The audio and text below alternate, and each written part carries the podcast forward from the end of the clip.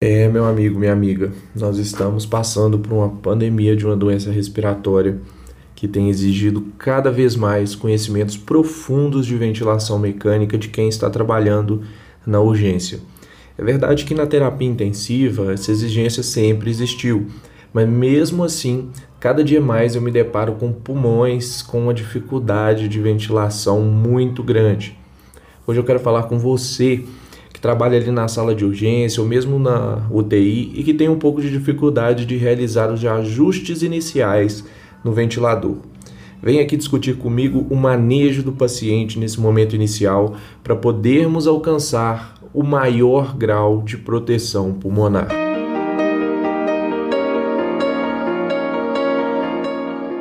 Está começando o Todo Medcast, o podcast com conteúdo que todo médico deve saber.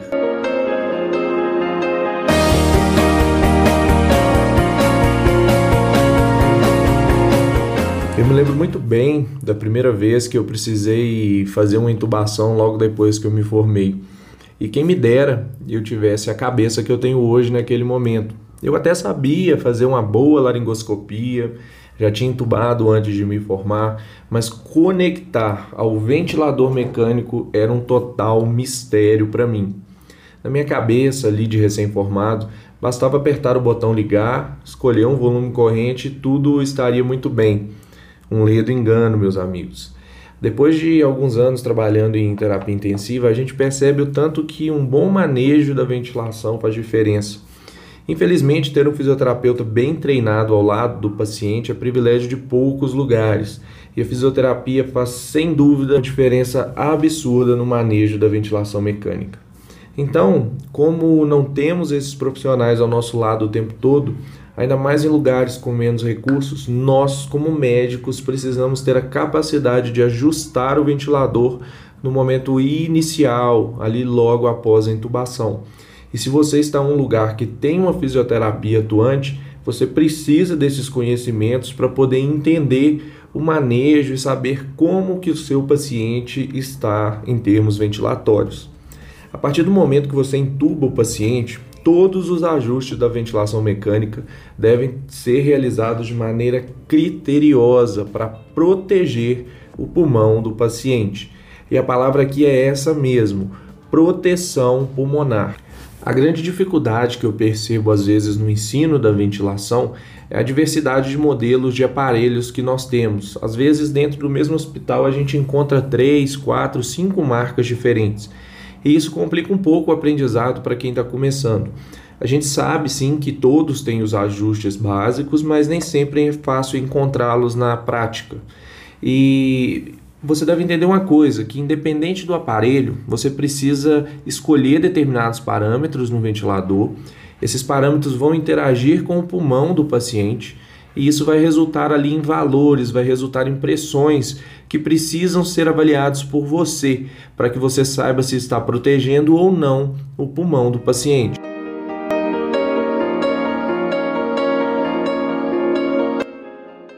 E a partir desses valores você vai fazer os ajustes necessários. é sobre isso que eu quero conversar com você hoje.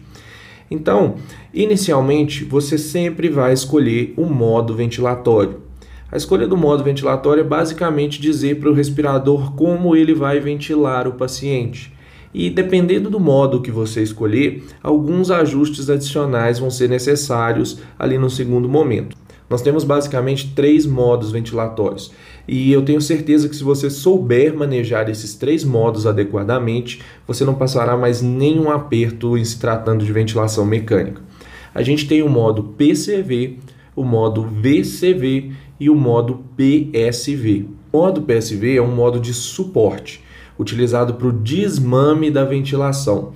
Então você não vai usá-lo jamais nesse momento inicial, beleza?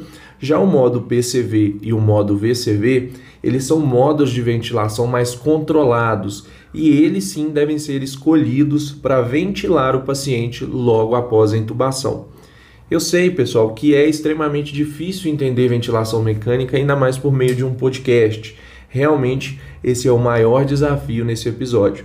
Eu vou adaptar aqui minha forma de falar para esse meio porque a análise gráfica da ventilação é importante e não vamos conseguir abordar isso aqui por meio desse meio de comunicação. Mas você pode acompanhar a gente em nossas outras redes sociais, lá geralmente a gente conversa sobre isso em formato de vídeo. Você pode acompanhar alguma dessas coisas lá. E aqui, gente, independente do modelo, do modo que você escolher, seja VCV ou PCV, sempre você vai precisar ajustar a PIP a frequência respiratória e determinar qual é a quantidade de oxigênio que será fornecida para o paciente, ou seja, qual que é a fração inspirada de oxigênio. A gente conhece isso pela sigla de FiO2, que significa fração inspirada de oxigênio. Eu quero discutir cada um desses parâmetros aqui com você hoje, beleza? Vamos escolher hoje para nossa discussão o modo VCV. VCV é uma sigla do inglês que traduzindo significa ventilação controlada a volume. É bem simples entender o funcionamento desse modo. Como o próprio nome diz, você controla a ventilação do paciente pelo volume. Você vai determinar qual será o volume que o ventilador irá dar para o paciente a cada ciclo respiratório. O nome que damos para esse volume que entra no pulmão a cada ciclo respiratório é o nome de volume corrente. Então, esse é o primeiro parâmetro que você vai ajustar. Obviamente, a escolha do volume corrente não é randômica, ela deve ser feita com base no peso ideal do paciente. E por que isso? Basicamente porque o volume pulmonar não aumenta conforme o peso do paciente aumenta.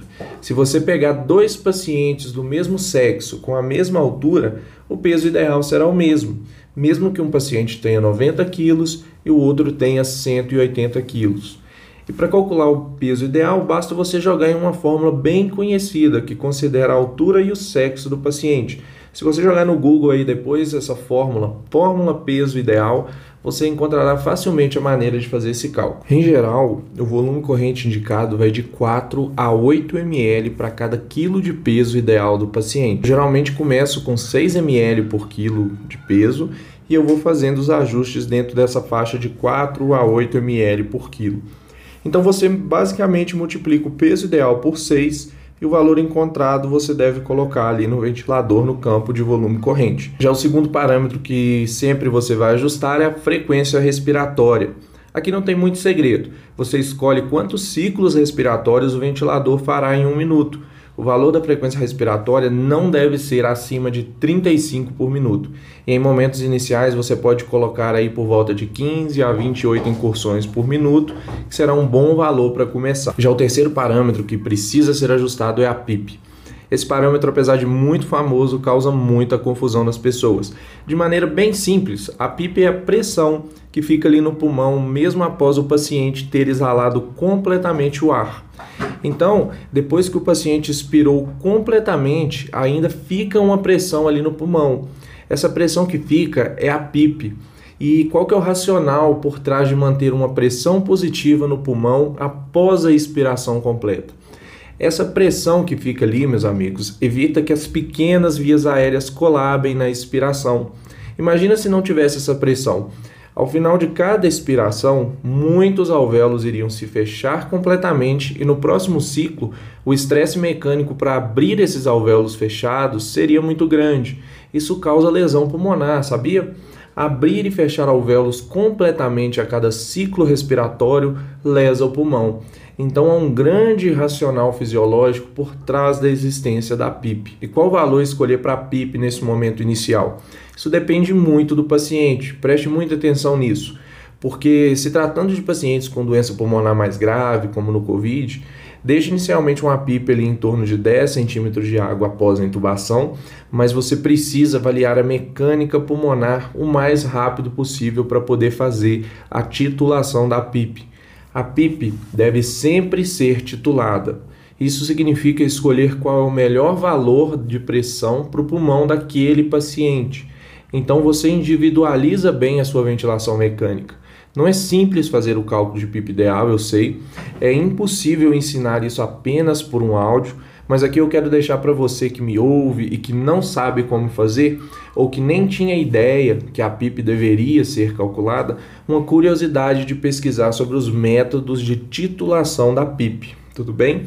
E por fim, o quarto parâmetro que vamos ajustar é a fração inspirada de oxigênio. Esse é o mais fácil de entender. É basicamente a quantidade de oxigênio que tem no ar que o respirador vai mandar para o paciente. Quando a gente respira em ar ambiente, nós estamos respirando com uma fração inspirada de oxigênio em torno de 21%. Conforme nós aumentamos a oferta de oxigênio puro para o paciente, a gente vai enriquecendo a mistura do ar com oxigênio e nós vamos aumentando a fração de oxigênio no ar inspirado.